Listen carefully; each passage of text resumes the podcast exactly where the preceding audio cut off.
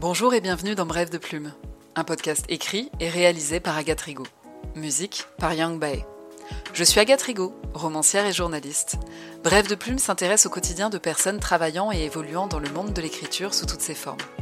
Dans cet épisode, nous nous penchons sur la vie d'Anne Beson, coach d'écriture et autrice du roman J'aimerais être comme vous en auto-édition.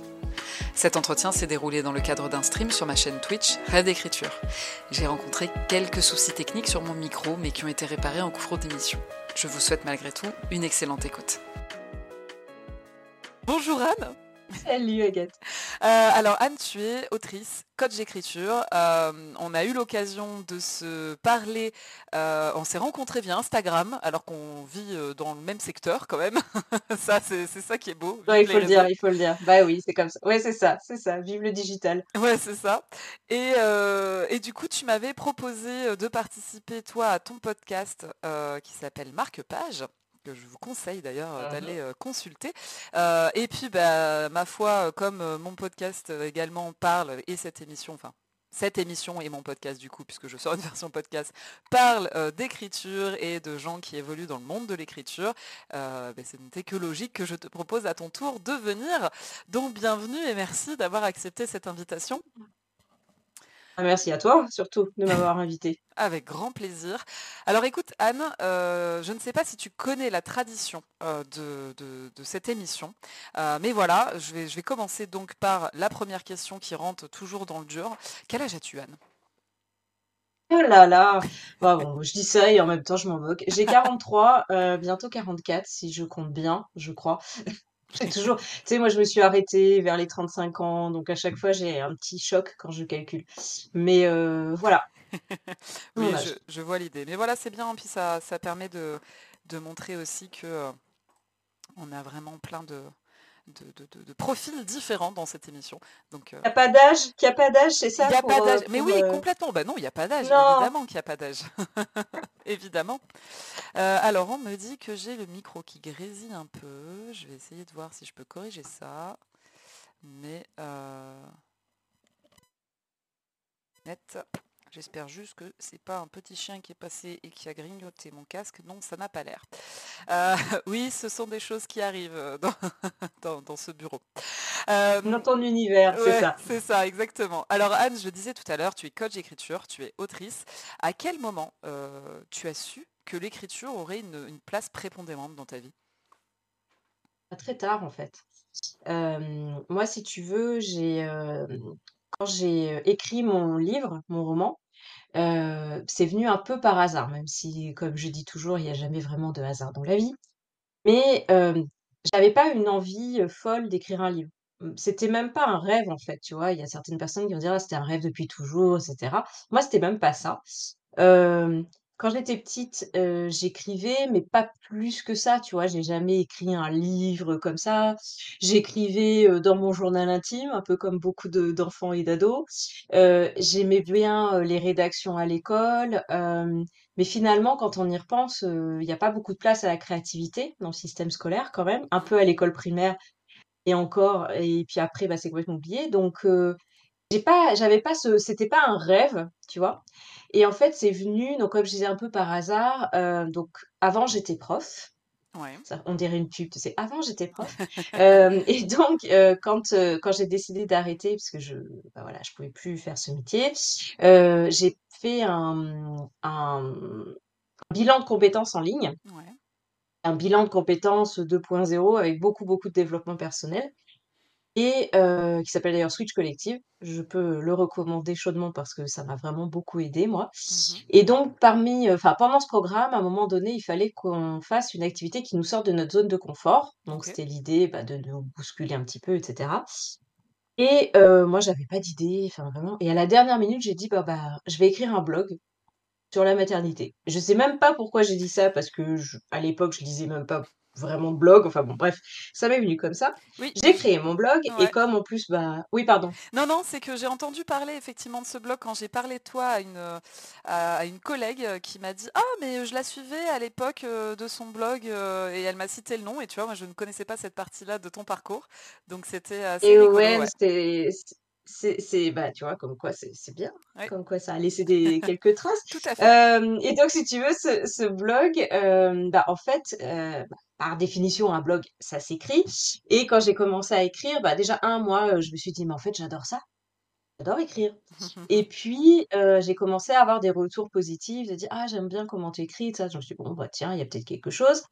De fil en aiguille, je me suis dit, «Bon bah» j'ai vu en fait, par hasard, passer, heu, une annonce, sur enfin ou un post sur Instagram qui parlait d'un concours de nouvelles, qui est le prix Écrire au féminin Ouais. du groupe Femina et heu, j'ai dit: «Bah tiens, je vais participer». Mais un peu, tu vois, comme un comme un challenge quoi, de me dire: «Bah tiens, j'ai Un jamais challenge fait donc je vais heu, participer». why not quoi? Mmh. Ouais, voilà, de exactement, puis j'étais toujours dans cette phase de, heu, reconstruction de ma vie pro aussi, donc tu vois, ça correspondait bien à ce côté, je voulais pas en faire ma profession, mais je me suis dit: «Bon, j'avais besoin de challenge, de sortir de ma zone de confort et cetera» et donc j'ai participé et j'ai fini parmi les finalistes. Donc je me suis dit: «Waouh, c'est cool!» donc heu, bon, bah, le prochain challenge c'est quoi? Bah, écrire un livre. Tu vois? Allez, Donc c'est venu vraiment par étapes. l'escalade. Voilà, je me suis dit: «Allez, je vais écrire un livre». Ouais, c'est ça, mais c'était vraiment ça et heu et donc voilà, donc j'ai écrit mon livre comme ça, si tu veux, par, challenge par challenge et heu et puis là, bon voilà, je me suis dit: «Bah, en fait, j'adore ça», j'ai eu la chance donc que ce roman soit publié dans, heu, une 1re maison d'édition, après une 2e, donc tu sais, ça apporte une espèce de légitimité, heu, on se dit: «Ah oui, tiens, on a un tampon», enfin, on pourra en reparler de ça si tu veux parce que c'est Oui, c'est un j'en suis revenue de ça, revient mais en tout revient cas bien, ouais, dans dans ce mmh. Mmh.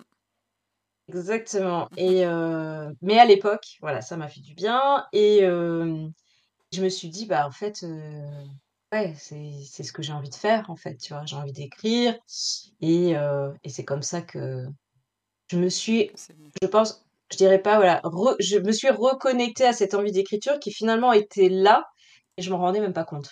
Ouais, OK et ton blog est toujours, heu, est toujours en ligne ou est-ce que te tu l'as coupé? Non, je l'ai je l'ai coupé, je l'ai je l'ai enlevé.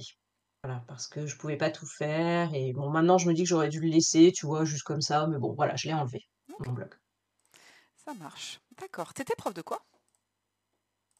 D'anglais, en école d'ingénieur. D'accord. Non, alors c'est parce qu'en fait, heu, c je savais que tu avais un profil similaire de la dernière personne que j'ai eue dans l'émission, Annick April, heu, qui est animatrice, heu, d'ateliers d'écriture depuis 18 ans, et Oh!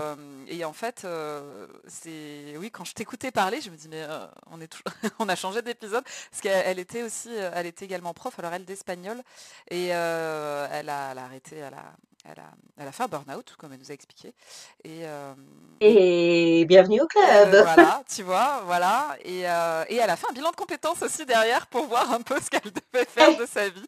Donc bah, heu, donc voilà, comme quoi finalement c'est assez, quoi il y a une vie après après, être prof. Voilà, si jamais il y a Oui. des profs là qui nous écoutent parce que j'ai j'ai j'ai je je connais encore malheureusement et beaucoup de profs qui sont, dans un mal-être profond, donc voilà, il y a une vie après et Il y a des choses qui sont possibles et on rebondit Oui. et tu vis aujourd'hui de ton métier aussi de de coach d'écriture? Ouais. Alors je suis passée par différentes, phases et puis je fais toujours des petites choses à côté, mais tout tourne autour de l'écriture, en fait, parce que, Ouais. bah, je me suis rendue compte qu'il fallait que ça tourne autour de l'écriture.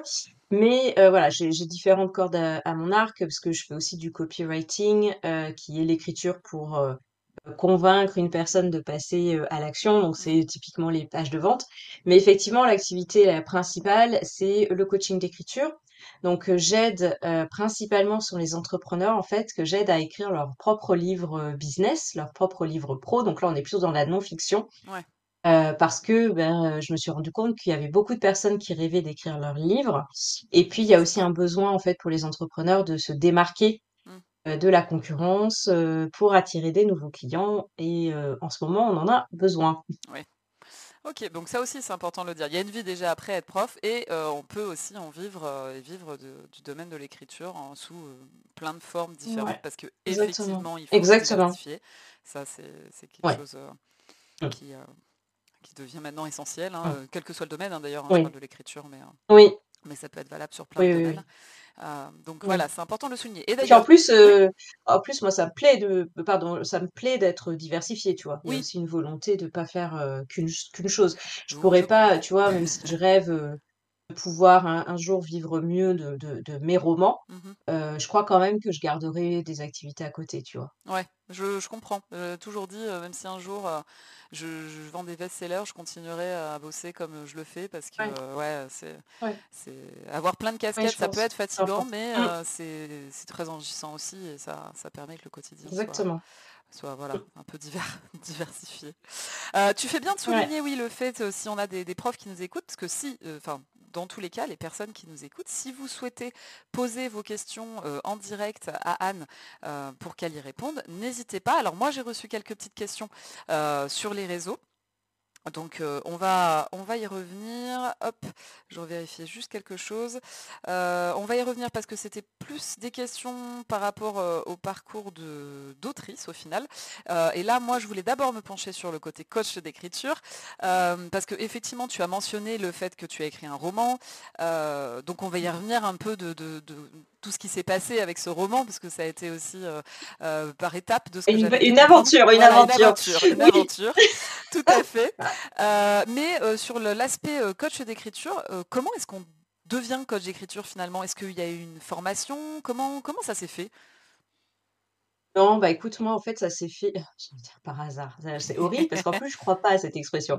Mais en fait, si tu veux, c'est quand, quand j'ai commencé à dire que sur les réseaux que, que j'avais écrit mon roman, etc. Et en fait, je voyais les étoiles briller dans les yeux, tu vois, des gens de dire Ah ouais, mais moi, j'en rêve, ça fait des années que, que j'en rêve, j'ai plein de dossiers, plein de manuscrits qui sont commencés, mais que j'ai mmh. jamais fini. Enfin voilà. Et en fait, si tu veux, je me suis rendu compte que c'était pas le, problème, si tu veux, qu'avaient ces gens de, de, se dire bah, j'ai envie d'écrire un livre, mais j'y arrive pas. C'est pas le, côté écriture forcément. c'est plus le côté mindset, quoi. Tu vois, état d'esprit, motivation, confiance en soi. Et ça, moi, c'est quelque chose, tu veux, que j'aime bien. J'aime bien aider les gens là-dessus. j'aime bien faire en sorte qu'ils aient pas de regrets, tu vois, dans leur vie. pour moi, ça, c'est hyper important d'oser, tu vois, sortir de sa zone de confort, etc. Parce que c'est quelque chose par lequel moi, je suis passée. Et, et voilà, si tu veux, moi, quand j'ai écrit mon, mon, livre, je me suis pas rendu compte de ce que ça représentait. Parce que déjà, bah, je suis un peu moi, je suis très dure avec moi-même, donc forcément, si je fais quelque chose, c'est je vais me dire: «Ah bah, c'est bon, tout le monde peut le faire».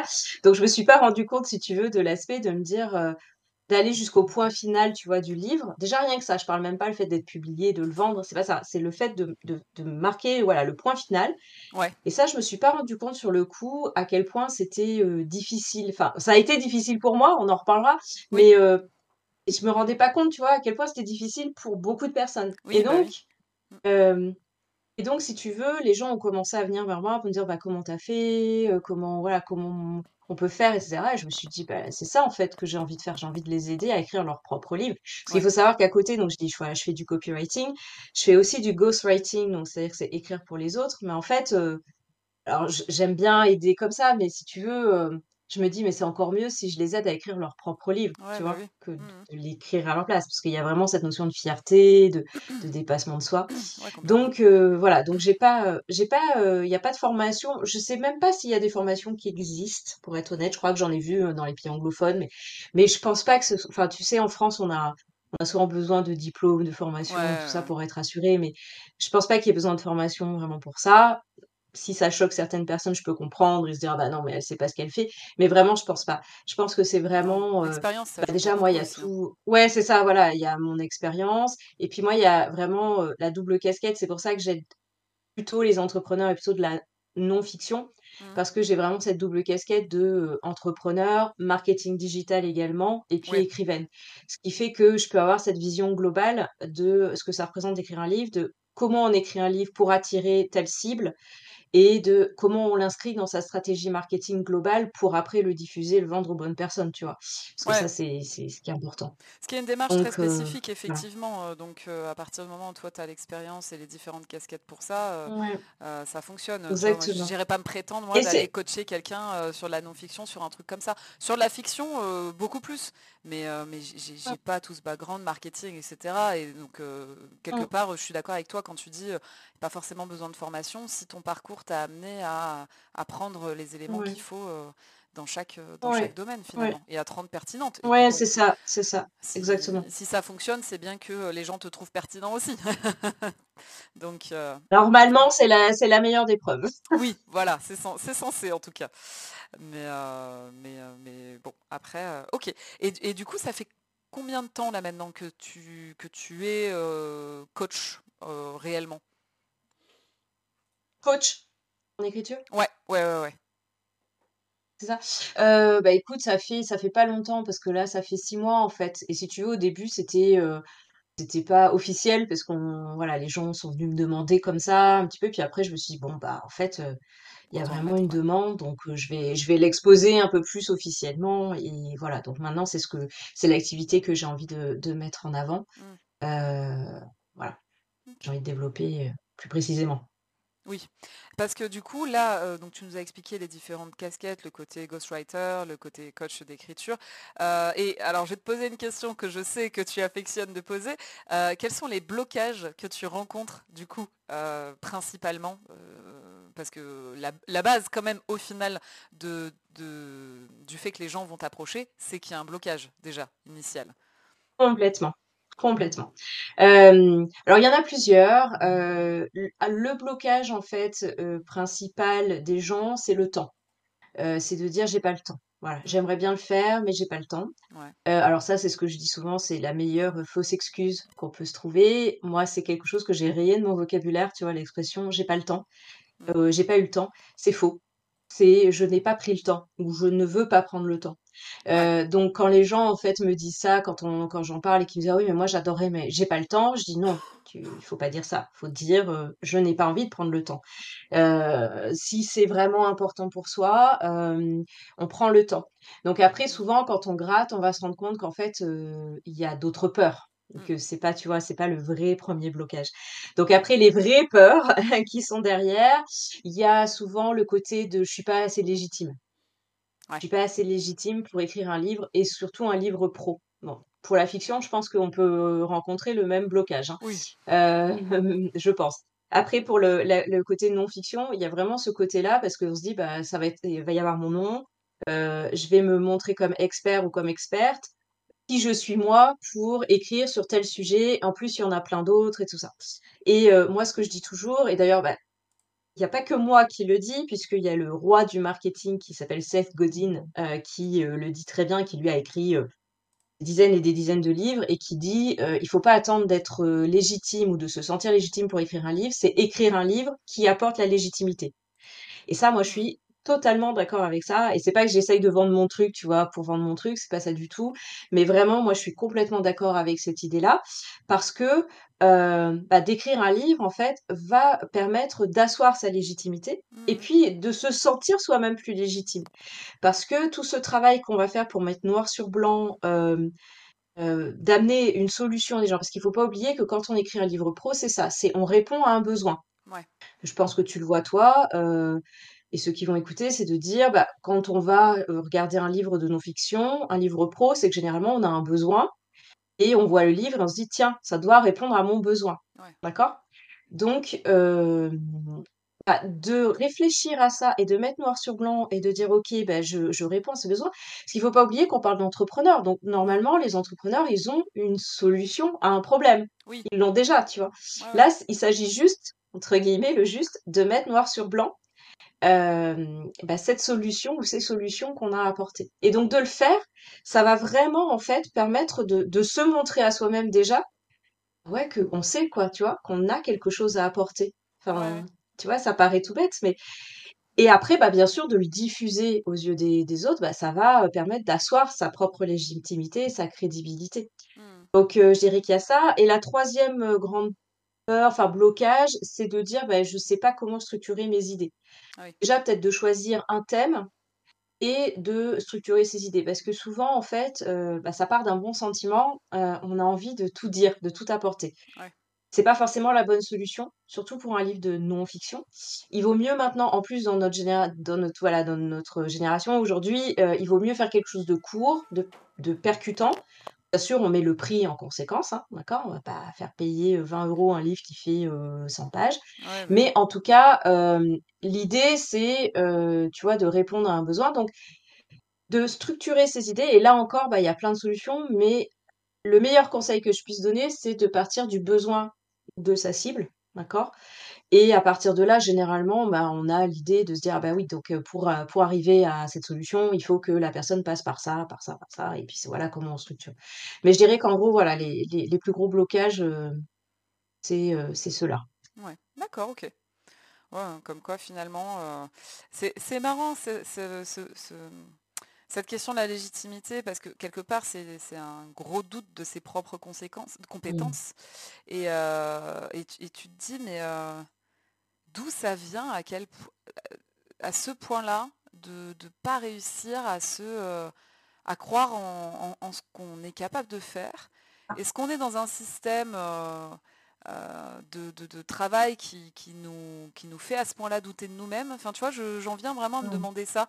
Heu, à quoi c'est Ouais. dû? Est-ce que c'est une question de personnalité? Est-ce que c'est une question sociétale qui, heu, qui au final nous, nous nous nous convainc qu'on vaut on on n'a rien de plus à apporter que que que enfin voilà, qu'on n'a rien à apporter, quasi. Moi, Enfin, je je peux je peux déjà, enfin, moi j'ai moi j'ai ouais, ouais, mais je vois je vois très bien ce que tu veux dire. Moi, j'ai mon avis là-dessus, heu, qui va pas faire plaisir à tout le monde, mais je m'en moque, je suis plutôt du genre à dire ce que je pense.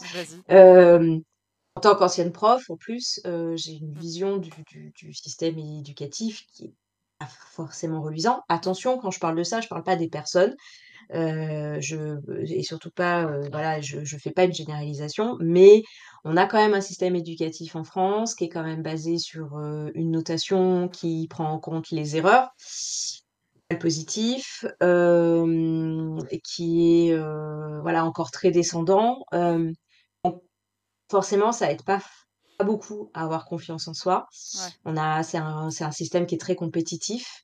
Je le vois avec mes enfants, tu vois? Et pourtant, je j'essaye d'être là. Alors je dis pas que je suis la mère parfaite, loin de là, mais j'essaye, tu vois, de leur donner confiance en eux et cetera. Alors après, je suis d'accord avec toi, il y a aussi une question de personnalité, hein, là aussi, je le vois avec mes enfants, heu, mais je pense qu'on est quand même dans un système, hem, très compétitif et et qui valorise pas énormément les compétences des uns et des autres. Et alors en plus, quand on parle de l'écriture, alors là, heu, on se bat, quand même contre des choses qui sont ancrées.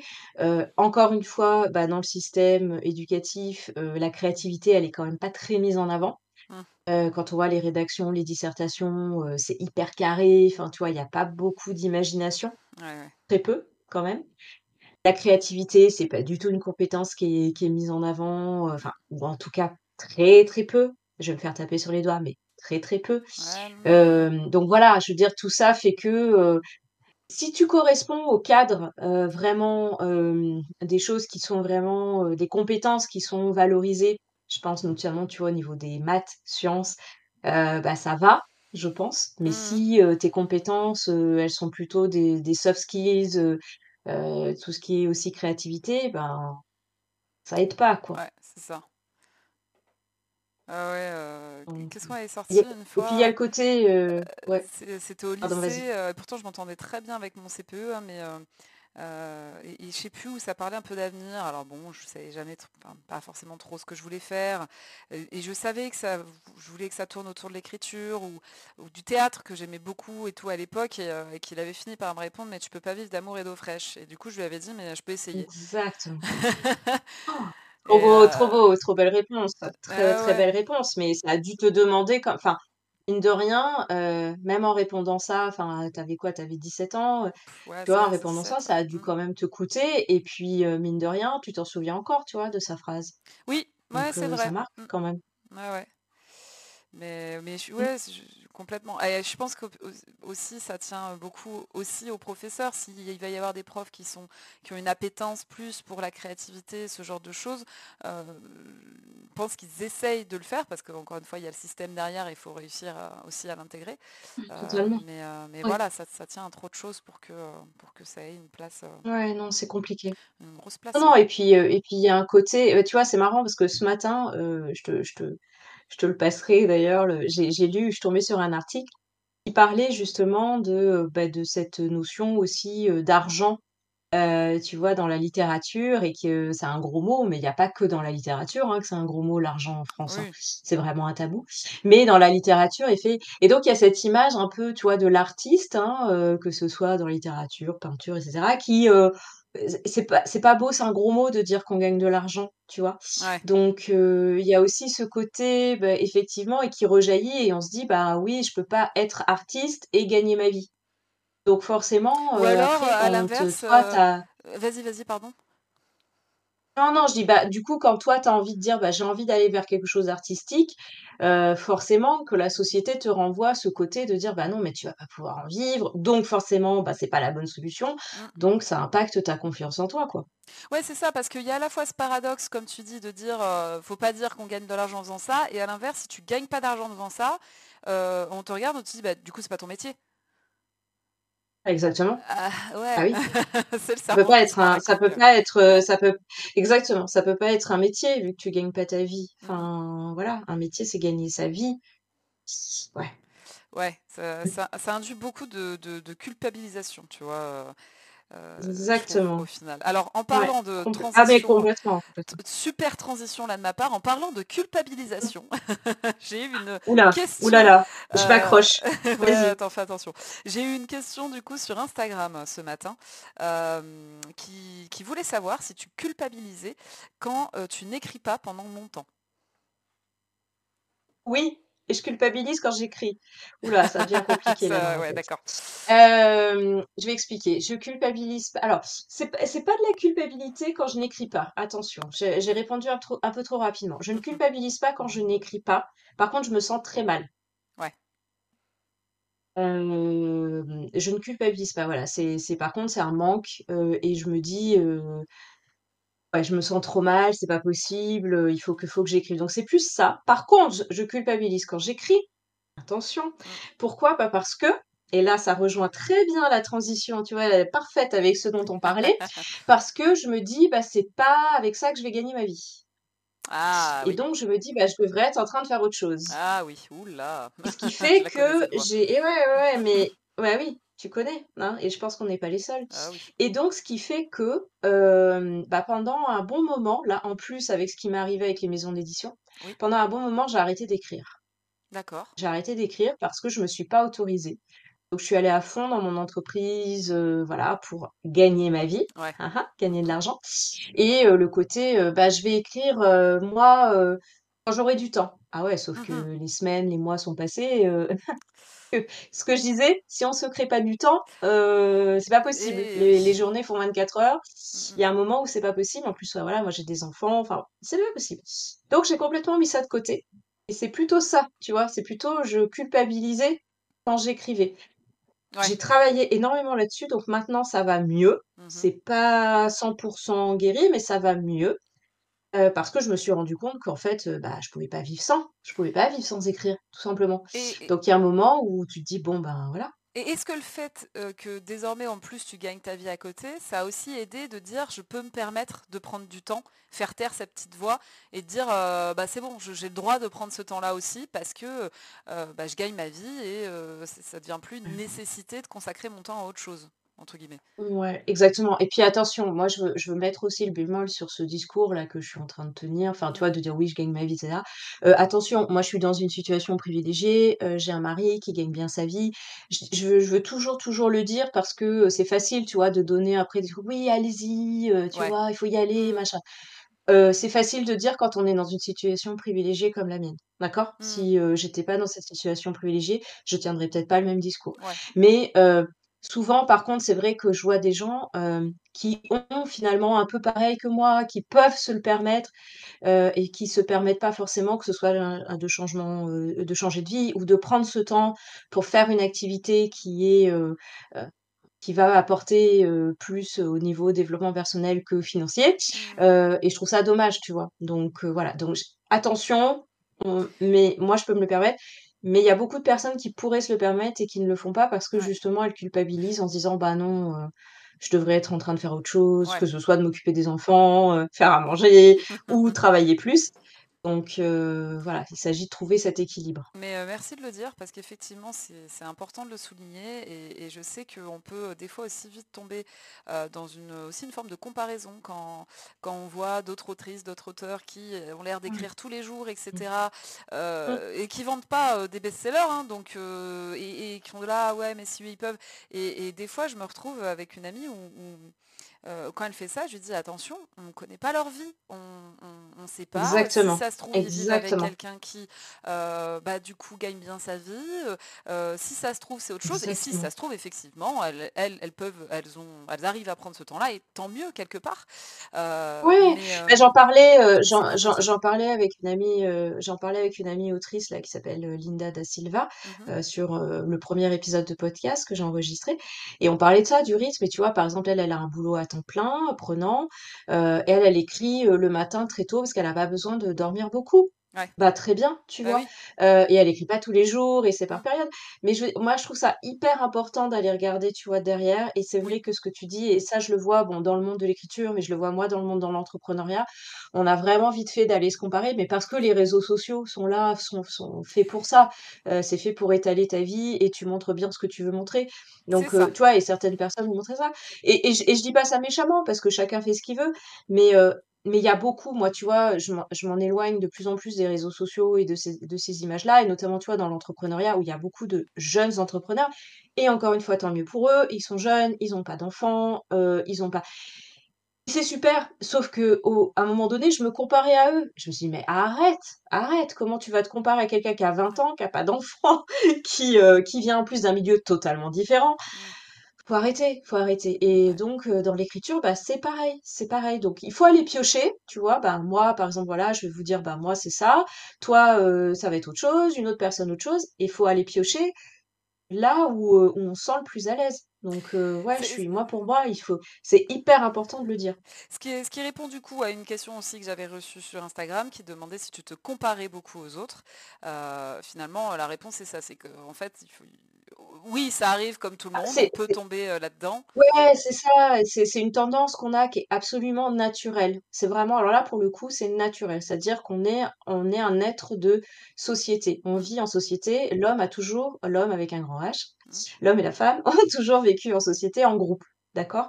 Si, heu, on nous la plus grande peur de l'être humain, c'est d'être rejeté du groupe. Mmh. Ça, il faut le savoir, il faut s'en rendre compte. C'est une peur qui est viscérale, c'est une peur qui est là depuis toujours, d'accord? Donc oui, se comparer, c'est absolument humain. Mmh. C'est humain. Heu et en plus, avec ce qui se passe à l'heure actuelle avec les réseaux sociaux, heu, c'est multiplié par, heu, par, c'est puissance 1000 quoi. Ouais, donc il faut en avoir conscience et il faut, prendre du recul et c'est pas ça. toujours facile. Mmh. Moi, il y a des jours où ça me détruit, mais je te le dis, hein, il y a des jours où, où je me rends compte que ça devient hyper toxique. Bah, déjà de s'en rendre compte et de dire: «Ouh là, attends, je vais prendre du recul». Mais bien sûr que c'est, que c'est humain, donc bien sûr que je me compare. Hem, tu veux que je te fasse rire? Vas-y. J'ai au-dessus là, hem, de derrière mon mon écran là, là au moment où je te parle, j'ai, imprimé Mmh mh. C'est les tu sais, les 10 auteurs français qui ont le plus vendu là. C'est toujours chaque année, il y a Ouais. le et donc j'ai leur tête là, les 5 et tout ça et en fait, pourquoi j'ai fait ça? Là, on pourrait se dire: «Bah, c'est complètement toxique», tu vois? De mettre ça et non, parce que moi là, je veux m'en servir en me disant: «Bah, eux, ils ont réussi, pourquoi pas moi?» Mmh mh. et en fait, c'est ça, c'est il y a des jours où on va arriver à se le dire, il y a des jours où ça va être où je vais regarder, je vais me dire: «Bah non, je vais jamais y arriver», Ouais. mais en fait, c'est ça qui est important, c'est de de s'écouter de voir les jours où c'est positif, les jours où c'est négatif. Les jours où c'est négatif et ben, de prendre un peu de recul, de couper un peu tout ça là, tous les réseaux sociaux et Mmh et puis de, ben, juste faire, ce qu'il faut, pour pour qu'on aille mieux, tu vois? Donc Ouais. si c'est un jour où il faut pas que j'écrive parce que tout ce que j'écris, je trouve que c'est nul, ben OK. Fait ça, Oui, tu vois? pas la peine Mais aussi des fois, mais en hein, tout non, voilà, il y a des fois, il vaut mieux pas. Mais heu, mais en tout cas, voilà, la comparaison, elle est totalement humaine, naturelle. Il faut juste faire très attention. Heu et peut-être pour aller plus loin dans ce sujet, au niveau peut-être que c'était aussi une question par rapport à ça, au niveau de l'écriture. oui. C'est normal aussi de se comparer et ça par contre, ça je je mets beaucoup, beaucoup, beaucoup de recul par rapport à ça. Notamment, alors toi, je sais pas comment tu fais, mais pas moi j'écris du ce qu'on appelle du feel good, Mmh donc c'est des romans qui sont plutôt légers, avec de l'humour et cetera. Ouais. Hem et c'est vrai que depuis que j'écris, j'en lis moins, j'en lis moins. Alors c'est pas par peur, de me comparer, de me trouver nulle, même s'il y a ça un peu en fond, Ouais. mais c'est en fait par peur de copier, Ah oui. tu vois? D'être trop tentée de me dire: «Waouh, en fait, là, ce qu'il ou elle a écrit, c'est trop bien» et Ouais. d'être tentée après, tu vois, de me dire, heu: «Mince, j'ai peur que ça revienne», heu, Ouais, tu vois? alors ouais, je vois, à l'époque où j'écrivais mon tome 1, hem, heu, il y avait une personne qui m'avait dit, je je voulais relire, mes mes romans préférés, mais elle dit: «Non, fais pas ça, tu tu devrais éviter de lire pendant que tu écris». Je dis: «Bon, bah, OK», du coup, je les avais pas lus, tout ça, j'a j'avais fini mon écriture et puis les années sont passées et puis il y a donc c'était il y a, heu, bah, quasiment 10 ans de ça, en fait, heu, même pas quasiment, je crois que c'était il y a 10 ans parce que le temps ensuite que je les envoie et cetera. Hem et puis donc là, il y a un an, j'ai fini par relire ces fameux livres, du coup, qui pendant 8 ans sont restés sans que je je les relise et j'ai fini par les reprendre et les relire et là je et et là, j'ai j'ai buggé et je me suis dit: «Mais en fait, ça n'aurait rien changé» parce qu'en lisant les livres, Mmh. c'était, Pierre Bottero, je sais pas si tu connais. Les, heu, Mmh. les les bouquins sur le monde des Willan, les quêtes des Willan et cetera, heu, qui qui ont bercé, heu, mon collège, lycée, que j'ai lu, relu, j'adorais et en fait, et ben, quand j'ai lu, quand j'ai relu ces livres, je me suis aperçue que son style m'avait énormément inspirée et en fait, Mmh. même si je les ai pas relus à l'époque où j'écrivais, et ben, heu, je me suis aperçue de de de l'influence qu'ils avaient été. Alors c'était pas Mmh. du c'était pas de la copie, c'était pas tout ça, c'était vraiment plus dans le style en fait et heu et en fait, je me dis, bah, comme quoi, heu, ça aurait peut-être pas changé. Alors je sais pas si je crains le fait de copier parce que je me suis rendu compte qu'au contraire, ça va plus m'inspirer des idées, mais qui parfois ne vont vont Ah. rien avoir avec ce que je viens de lire. En fait, je vais lire un truc qui va déclencher quelque chose en moi et qui du coup va va me donner ça une idée autre et qui va correspondre à ce que Ouais. moi je fais et qui va pas être la même chose.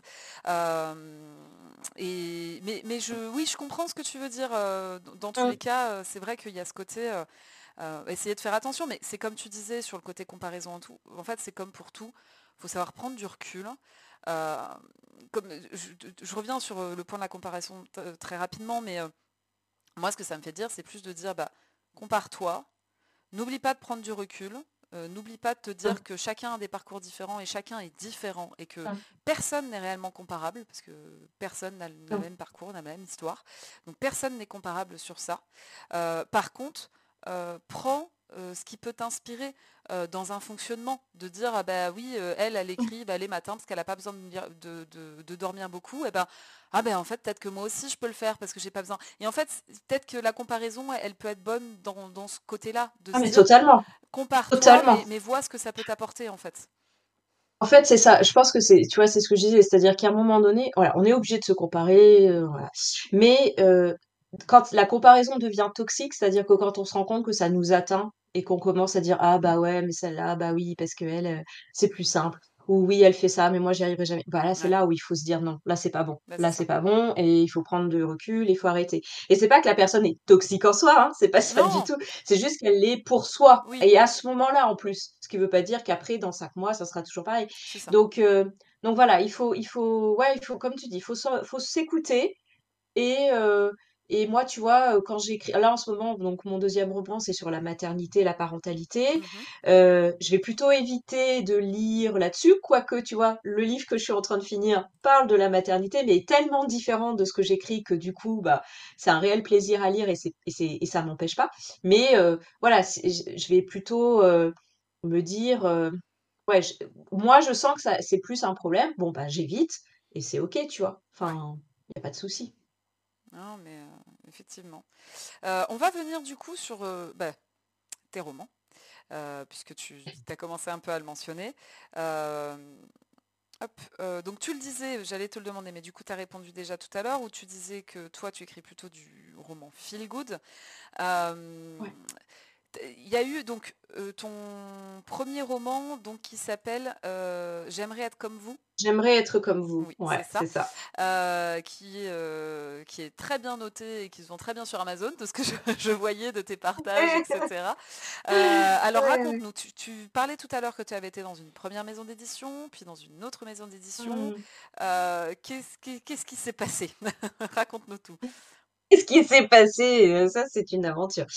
Alors, le livre, donc, je l'ai écrit fin 2019 et, euh, et donc, euh, maison d'édition, ouais, 2020. Enfin, fin 2019, en fait, on signe le contrat et donc le livre doit sortir 2020. Juste pour vous remettre dans le contexte, 2020, pandémie. Bah, si ça te parle, ça te rappelle vaguement quelque chose. vaguement, voilà. Donc, pas la bonne idée. mais bref, voilà, maison d'édition. Alors, c'était une maison d'édition suisse. Je dis ça, c'est juste pour, comprendre qu'à l'époque, en plus avec la pandémie, si tu veux, bah, c'était encore plus compliqué. Le livre est sorti en librairie suisse, ça a ça a bien marché, mais en France, bon, c'était compliqué. En plus, maison d'édition, mmh, entre, ouais, incompétence et mmh, trucs un peu pas un peu louches. ce qui fait que ça a tenu quand même deux ans, l'affaire, et au bout de deux ans, bon, elle a mis la clé sous la porte. Ok. Comment tu l'avais trouvée, euh, cette maison? Alors via les réseaux, euh, c'était une maison d'édition que j'avais trouvée, tu vois, via Instagram, parce que mon, roman, j'avais envoyé, j'avais envoyé mon manuscrit à quelques maisons d'édition, certaines connues, d'autres, mais j'en avais, j'avais pas envoyé à beaucoup. Hein, euh. Là aussi, c'était un peu le challenge, tu vois, de dire bon bah j'ai fini d'écrire mon livre, bon bah je vais l'envoyer. Oui, Tu vois, le côté, on verra bien. pourquoi pas? rien à perdre. ouais, après tout, pourquoi pas? Et puis, et puis voilà, donc je l'envoie à cette maison d'édition. On avait, je crois qu'on avait un peu échangé sur Instagram. OK. Et donc, je lui dis, bah tiens, j'ai fini mon manuscrit. Je voyais qu'elle qu'elle faisait un peu du feel good et tout ça, voilà. Et puis donc, elle m'avait dit, OK, enfin, tu vois, hyper enthousiaste. Donc euh, voilà, donc euh, et euh, malheureusement donc elle a mis la clé sous la porte et j'attends quelques mois, je sais plus combien et puis il se trouve que j'avais une amie autrice qui était passée par cette maison d'édition et qui avait retrouvé une autre maison d'édition. Et donc elle me dit bah si tu veux voilà, je suis dans cette maison d'édition, c'est ça a l'air bien, enfin pour l'instant j'en suis contente. Je leur envoie mon manuscrit et tout. Ils disent ouais, ouais, euh, bah super, oui, on est bien content, tout ça. Donc, euh, welcome. Donc là, pour la petite anecdote, c'était une maison d'édition québécoise. mon livre a voyagé, tu vois. C'est ça.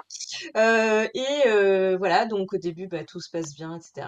Et puis, alors là, vraiment pour le coup, du jour au lendemain, c'est-à-dire qu'un jour à 18h, l'éditeur m'envoie un message en disant Ouais, tu vois, tout, tout se passe bien. On, venait de sortir le livre sur Amazon, tu vois, tout se passe super, voilà. Et à 20h, je vois un message sur les réseaux Bon, bah, on met la clé sous la porte. Oh ah. non! Je te jure. Donc là, ça a été d'une violence inouïe parce qu'en plus, enfin voilà, par rapport à tu vois ce que j'avais vécu, là j'y c'était à nouveau, allez, j'y croyais, tu vois, et là je me suis dit bon, basta, j'en ai ras le bol. Et là vraiment, ça a été ça a été très dur. je me suis dit bah j'abandonne quoi. Enfin, tu vois, je veux dire là ça vaut pas le coup. Puis une, une impression, si tu veux, que euh, il m'avait menti, en fait. Euh, oui, parce que en plus, si il venait me dire le jour même, euh, tout va bien, oui, je comprends. Ouais, tu vois, voilà. Et il m'avait dit un truc super beau sur mon style d'écriture et tout. Et du coup, je me suis dit, bah en fait, tout ça, c'était du vent, tu vois. Enfin, j'ai vraiment tout pris et j'ai tout jeté. Et je me suis dit, bah en fait, c'était du vent pas en plus voilà je me suis dit bah tu vois c'était pas des vraies maisons d'édition parce qu'elles ont pas tenu. Donc euh, bah mon livre du coup c'est pas un vrai livre. Enfin tu vois vraiment tout a été euh, tout s'est écroulé. Je me suis dit bah ouais je veux plus. Et là pendant quelques temps j'ai plus voulu écrire j'ai plus du tout voulu euh, y croire. Enfin c'était vraiment difficile et puis et puis et puis, bah, parce que je suis du genre à pas trop me laisser aller trop longtemps, voilà, un petit moment où je me dis: «Ça va pas», puis après je je je relance la machine. Je me suis dit: «Bah, c'est quand même dommage, tu regarde les retours, les il y a eu quand même des beaux retours, euh, il y a des gens qui ont aimé, donc heu, c'est dommage, quoi». Je me suis dit: «Bon allez, je repars en auto-édition» Ouais. et heu et donc là, voilà, je l'ai remis en auto-édition, j'ai refait la couverture, j'ai fait appel à une graphiste pour le remettre en, page pour, pour, pour Amazon. Et puis voilà, donc je l'ai mis sur Amazon et, et c'est reparti comme ça. J'ai eu à nouveau des des des des beaux retours, et voilà, je me suis dit: «Bon, bah, allez, il faut pas faut pas que je laisse tomber» et même si j'ai pas de maison d'édition, ouais, mais voilà, mais il y a un côté, si tu veux, et ça, c'est vrai que maintenant, j'ai pris beaucoup de recul par rapport à ça, mais il y a ce côté, si tu veux, en France en tout cas, mais je pense que dans le monde c'est pareil, mais en France, heu, où si tu es pas en maison d'édition, heu, Mmh. est-ce que tu es vraiment une écrivaine? Mmh mh. Tu vois? Ouais. J'en ferai d'ailleurs un un épisode bientôt de podcast là-dessus parce qu'il y a vraiment à dire.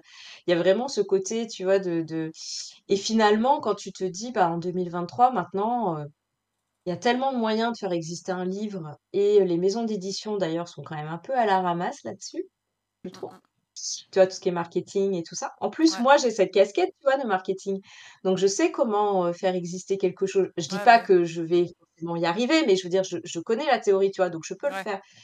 Donc au final tu vois? Est-ce qu'il y a, heu mais il y a il y a ce côté de reconnaissance, de légitimité, tu vois? Quand tu es en maison d'édition. mais on a fait un épisode avec, heu heu, avec une autrice auto-éditée et heu et et du coup, on a beaucoup parlé de cet aspect-là et donc j'avais aussi reçu une question pour toi sur ton avis sur l'auto-édition. Alors du coup, tu as un peu commencé à y répondre effectivement. eh Combien de bah, temps ça t'a pris la transition, justement, de dire, «Je laisse tout tomber» à, Ah, «Bon, sais allez, je retente»? en vraiment, en toute honnêteté, c'est pas que j'essaye de pas de pas répondre, mais je je je je pourrais pas te dire précisément, mais quelques mois, c'est pas Ouais. non plus, tu vois? Ça a pas duré trop longtemps, mais parce que je suis comme ça. Voilà, je je quand, je touche le fond sur certaines choses, je vais bien le toucher, mais après, je rebondis. Ouais. Je prends l'élan et paf, je rebondis. Mais je sais pas, non, quelques mois, quelques mois, Et quelle est ta vision, du 3-4. coup, toi, maintenant, sur l'auto-édition?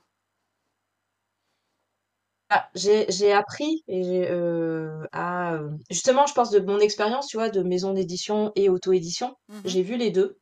Hem, en parlant aussi avec des auteurs qui sont édités, maison d'édition et puis qui ont fait l'auto-édition aussi, voilà. Donc tout ça fait que j'ai cette expérience. Mmh mh. Heu, je je rejette pas du tout les maisons d'édition, heu et je serai la 1re heureuse à être en maison d'édition, donc je vais pas faire l'hypocrite, Ouais. heu, parce qu'il y a cette espèce de reconnaissance encore une fois Mmh et je pense que, la reconnaissance, mine de rien, même si, effectivement, faut nourrir cette reconnaissance intérieure, mais mine de rien, la reconnaissance extérieure, elle nous fait toujours du bien. Mmh mh. Mais en tout cas, heu, ce dont je suis persuadée, c'est que l'auto-édition maintenant, heu, c'est une voie qui est totalement, heu, viable Mmh mh. et je parle pas d'argent, hein, je parle vraiment au niveau de de soi et de ce que ça peut apporter, et qui a toute sa place. D'ailleurs, il y a beaucoup de maisons d'édition maintenant qui font leur marché dans l'auto-édition. Ah oui. parce que les maisons d'édition, hein, les maisons d'édition maintenant, parce qu'on est dans un marché qui est quand même très concurrentiel, très difficile, Ouais. bah, pour, heu, pas prendre trop de risques ou en tout cas d'en prendre moins, elles vont aller faire leur marché dans l'auto-édition, aller voir ce aller repérer ce qui marche bien et pour aller proposer un un contrat après. Donc ça, il faut Mmh, savoir aussi que ça marche beaucoup comme ça. Donc donc voilà, donc l'auto-édition, heu, c'est pas n'importe quoi. Ça peut être un pas, tremplin vois? aussi, en fait, quelque part. Hem comment? Ça peut être un tremplin aussi, de ce que j'entends. Complètement, complètement. Ah ouais, ouais, c'est vraiment enfin, ça c'est, heu et je pense qu'il y a il y a il y a beaucoup de maisons d'édition qui le font, qui vont peut-être pas forcément oser le dire. Heu, tu as des plateformes comme Librinova. Alors moi, là, mon livre, il est le celui-là, j'ai pas voulu le remettre sur Librinova, mais par contre, le prochain, je pense que je le mettrai, tu vois, sur, heu, une plateforme comme, heu, Librinova. Ouais. Parce que si tu veux, il y a beaucoup de de de de maisons d'édition qui fonctionnent avec Librinova OK. Et qui vont te dire, bah, en fait, quand tu leur envoies le manuscrit, ils vont te dire: «Bon, pour l'instant, non, mais heu, on vous donne un code, par exemple, donc allez le mettre sur Librinova et heu, nous, on vous suit Ah ouais! et si jamais ça marche» ouais, ouais, ouais, que, heu, là, tu vois, j'avais renvoyé du coup, bah, «J'aimerais être comme vous» quand, ça a capoté tout de suite. J'ai dit: «Bon, je le renvoie à maison à des maisons d'édition», tu vois? Un peu le côté, et heu et j'ai eu, tu vois, une réponse il y a pas longtemps, j'avais complètement oublié que je leur avais envoyé, donc c'est une maison d'édition, hem, qui est qui est qui est connue et si tu veux, ils m'ont dit: «Bon, bah, non pour l'instant, mais heu, on vous donne le code et vous le mettez et on vous suit». Bon, j'ai pas fait parce que, tu vois, je veux passer à autre chose aussi parce que là, avec tout ce qui s'est passé avec le premier, voilà, il marche bien sur Amazon, c'est bien. Ouais. j'attends le prochain pour, relancer, tu vois? Mais et voilà, donc ils te donnent un code, ils te tu mets sur, sur, la plateforme Librinova, je sais pas avec d'autres plateformes, peut-être que ça marche aussi, hein, là je OK. je je cite celle que je connais Et, euh, et voilà. Et donc là, il voit comment ça marche. Et si ça commence à bien marcher, bah là, ok. Ou par exemple, même sans passer comme ça, si tu mets sur LibriNova et que tu commences à bien euh, fonctionner, bah là, dans ce cas-là, tu rentres dans un, dans un programme qui est spécifique à LibriNova euh, où tu peux avoir un agent, des choses comme ça. Et donc là, qui peut te proposer ton livre à des maisons d'édition ou même des maisons d'édition qui viennent faire leur marché directement. Ok. Donc, si tu veux, il y a, y a, il faut vraiment, voilà. Donc, l'auto-édition, euh, je pense de le voir comme un tremplin. Bah, pourquoi pas, tu vois, ça, ça peut vraiment bien marcher. Et même au-delà, en fait, de se dire, mais en fait, euh, est-ce que j'ai vraiment besoin d'une maison d'édition? Tu vois, c'est ce que je disais. Moi, je serais la première, euh, je vais pas faire l'hypocrite, je serais la première flattée qu'une maison d'édition vienne me dire, bah, en fait, on, vraiment, on aimerait bien vous éditer. Est-ce que j'irai? Je sais pas, en toute honnêteté. Je réfléchirai.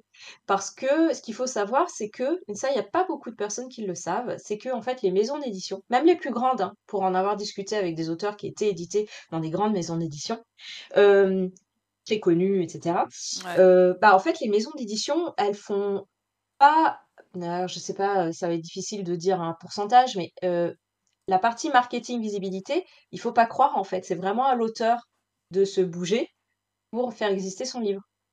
Ah oui, oui, de toute façon, c'est pas parce qu'on est, hein, voilà. Et ça, je trouve que il faut il faut le dire parce qu'il y a beaucoup de personnes qui pensent que parce que, elles vont être en maison d'édition, bah, c'est bon, c'est gagné.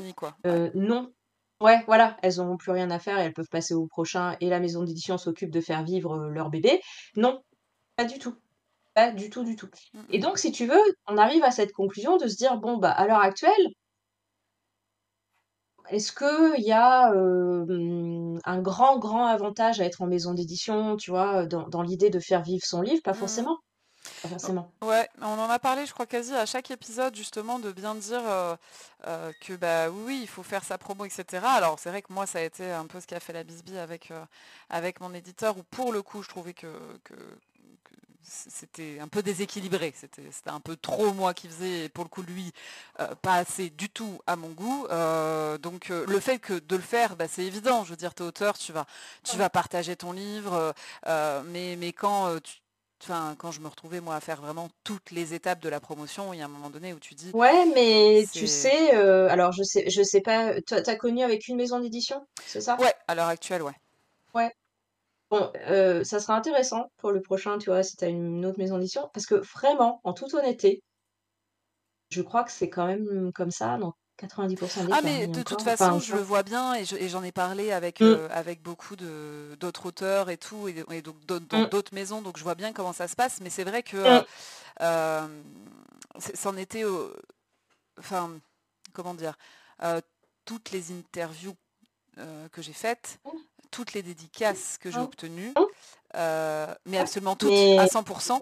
C'est moi qui oui, oui, oui, je comprends, Et, c'est vrai que la différence que je voyais quand même par rapport à d'autres, bon, il y avait d'autres problématiques hein, que mmh. ça, mais euh, la différence que je voyais mmh. quand même par rapport à d'autres, c'est que ça venait un peu des deux côtés. Alors oui, évidemment, quand la maison d'édition n'est pas sur le secteur et que toi tu l'es, évidemment que sur les dédicaces ou quoi, tu vas être beaucoup plus, euh, euh, mmh. tu vas être plus, proactive et tu vas avoir, euh, ça va être plus simple d'établir un contact, etc. Mmh. mais par exemple, contacter des, chroniqueurs mmh. littéraires, des trucs comme ça. Enfin, alors non, je dis pas, je crois qu'il y, y, en a eu deux comme ça où où au final euh, elles avaient reçu euh, de, la part de la maison.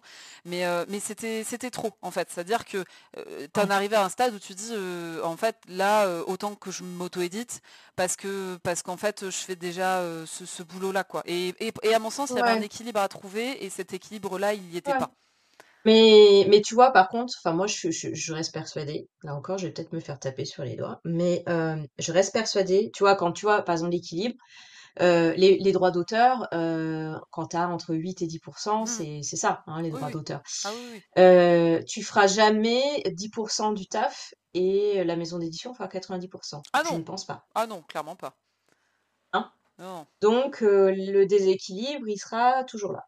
Oui. tu vois, mais c'est tout ça pour dire que ça se réfléchit, quoi. Enfin, vraiment. Et c'est moi, moi, tu vois, je vois quand j'accompagne les entrepreneurs, donc là pour de la non-fiction, alors c'est un peu la problématique est un peu différente parce que ça dépend la cible en fait qu'ils veulent toucher. Si c'est une cible vraiment très très haut niveau, ils vont me dire oui, il me faut absolument une maison d'édition, sinon je vais passer pour un guignol. Bon, là, ok. Mais il y en a d'autres qui vont me dire ah oui, mais moi, ouais, si j'ai pas de maison d'édition. Et je dis mais en fait, vous voulez passer par une maison d'édition, pourquoi? Et en fait, quand on gratte, si tu veux, ils vont dire, bah ouais, la légitimité. Alors je vais dire, bah oui, mais la légitimité, vous l'avez déjà, on va la créer mmh. autrement, tu vois? Et en fait, quand tu leur dis, mais en fait, vous savez, la maison d'édition, elle va vous prendre 90%, et puis finalement, euh, ben le côté marketing, ça sera à vous de le faire. Or, vous êtes déjà dans le milieu, donc euh, et là, ah oui, bah finalement. Donc si tu veux, des fois, il faut, enfin, moi je trouve que maintenant, il faut pas que ce soit un frein tu vois, le côté de bah, je, je, je vais pas trouver une maison d'édition, donc je ne fais pas mon livre, tu vois, ou c'est la fin. Non, tu vois. Et ça, moi, je trouve que ça, c'est par contre, c'est hyper positif. Et tu vois, on parlait des réseaux sociaux et tout ça. Donc, moi, il y a des fois, ils me sortent par les trous de nez, complètement. je trouve ça très toxique, complètement. Mais n'empêche qu'il faut bien reconnaître que grâce à ça, on, peut avoir une ah. visibilité maintenant qu'on ne pouvait pas avant, avoir avant, tu vois. Donc, il y a ce côté quand même qui est quand même très sympa, où se dire, bah, aujourd'hui, on peut quand même faire exister son livre. Je dis pas que ça va être facile, mais on peut quand même exister, alors qu'avant, on n'aurait pas pu. Donc, donc tout ça pour dire que voilà, maison d'édition, auto-édition, ça se réfléchit. Il y a du pour et du contre dans les deux. Oui. Moi-même, je vais pas faire l'hypocrite si demain, mon nouveau roman, il y a une maison d'édition qui me dit: «On veut absolument s'éditer», je serai la plus flattée. Mais mais ça se réfléchit, quoi. C'est pas, c'est pas une fin en soi. Oui, non, non, complètement. C'est, tu vois, comme je te disais, il y avait d'autres problématiques que ça. Ça aurait été que ça. Ça aurait pu finir par me m'agacer parce que parce que c'est aussi pesant. Euh, mais, euh, mais voilà, il y avait d'autres choses aussi. Donc, euh, donc c'est Il y a d'autres choses en maison d'édition. Moi, c'est pareil, hein, ce que j'ai vécu, il n'y avait pas que le problème de visibilité et quand on en parle autour de soi, bah, du coup, tu as dû en parler toi avec beaucoup d'auteurs, mmh c'est compliqué, voilà, c'est compliqué. Là, en ce moment, il y a pas mal de tri, tu vois? Moi, il y en a deux qui ont mis la clé sous la porte, j'ai vu je vois passer quand même des choses. Il y a une espèce de sélection mmh. qui se fait, ouais, il y a une espèce de sélection mmh, j'ai envie je sais pas si je vais aller jusqu'à, tu vois, le côté sélection naturelle, mais en tout cas, bon, il y a une espèce d'écrémage, c'est peut-être pas plus mal, il y a peut-être des choses qui vont se tu vois, un petit peu être assaini. J'en sais rien. Mmh. Peut-être que je dis des bêtises, mais bon, voilà. Il y a, y, a, y, a, y a quand même un peu de tri à faire. Et, et tu vois, par rapport à ça, ce qui est intéressant, je trouve, c'est. en fait, c'est marrant parce que le, prochain épisode de podcast, de mon podcast qui sort là, lundi, j'en parle, le côté de faut pas brader son rêve. Ouais. et je trouve que ça, il y a pas mal de, de, gens qui sont un peu, un peu vautours. Et mmh. qui sont autour de ça. Et c'est quand même un rêve, tu vois, d'écrire son livre. Bah et je trouve qu'il y a des gens qui, qui, qui, qui, sont un peu autour de ça et qui, du coup, bah, vont profiter, tu mmh. vois, de ce côté-là. Et ça, moi, je trouve qu'il faut faire attention.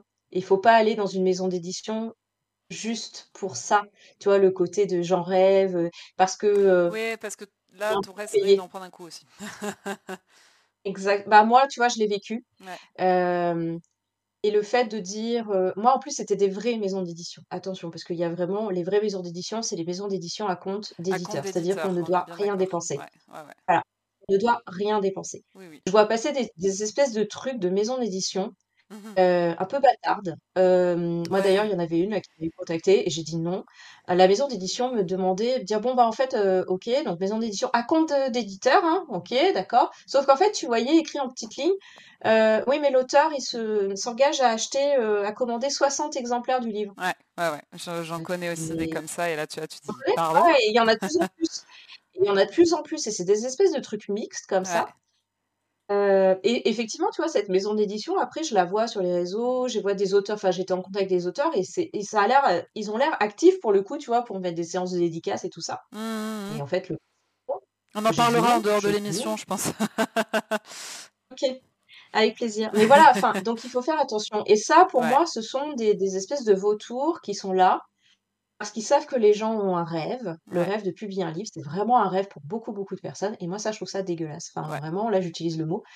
Et donc, ça, il faut pas. Il faut pas brader votre rêve pour euh, être, euh, voilà, soi-disant reconnus par des, par des choses qui ne sont pas des vraies maisons d'édition. Ouais. Et dans ce cas-là, bah, l'auto-édition, c'est génial. Bah, c'est ça. Voilà. Vous maîtrisez pas tout votre et rêve. c'est ça. Et surtout, Exactement. euh, ce qu'il faut se dire, c'est si vous avez le moindre doute, si le moindre chose vous fait tiquer dans le contrat, dans, l'échange avec, avec la maison d'édition, Ouais, l'échange renseignez-vous. Allez, euh, allez contacter des auteurs, des autrices euh, qui sont en maison, euh, des gens euh, bah, peut-être plus approchables que de, de- des auteurs qui vendent Mm. des best-sellers, encore que peut-être qu'ils répondraient, hein, il y en a qui le feront Ouais, je certainement. sais pas. Je vais Mais, euh, essayer, mais Je peux essayer, mais, ça- mais sûrement que des fois il y en a, on peut avoir des bonnes surprises. Ouais. Euh, n'hésitez pas à en parler, et c'est pareil pour l'auto-édition. n'hésitez pas euh, à aller mettre des messages sur les réseaux, lancer des appels, faire ce genre de, de choses, euh, enclencher les réseaux. Et à un moment donné, ça va finir Ouais. par, euh, par, euh, par vous mettre Et en puis, lien. Et, et voilà, faut pas hésiter du tout à ça. tu vois, pour, pour, pour rebondir sur ce que tu disais, Agathe, sur le côté, moi, j'ai, ouais, faites-vous confiance. Ouais. Et même, tu vois, euh, ouais, en fait, quand on, on a une intuition, l'intuition, elle n'est pas basée sur, euh, c'est pas une intuition euh, divine, Ouais. ou quoi que si vous voulez y croire, euh, peu importe, mais moi, non, l'intuition, c'est vraiment basé sur l'expérience qu'on a, tu vois, c'est les, les signaux faibles, etc. Ouais. Et du coup, quand on sent quelque chose, des fois, c'est, c'est, ouais, on sait pas forcément, tu vois. Non, faut pas y aller.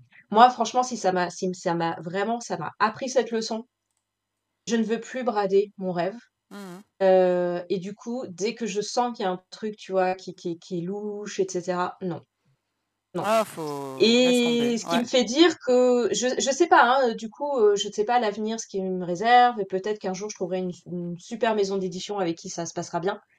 Mais ouais, là j'ai pris tellement, tu vois, j'ai dit, euh, du coup, la confiance, là, euh, ça va être compliqué, tu vois. Ouais, Ça va être bah, vraiment ça, compliqué.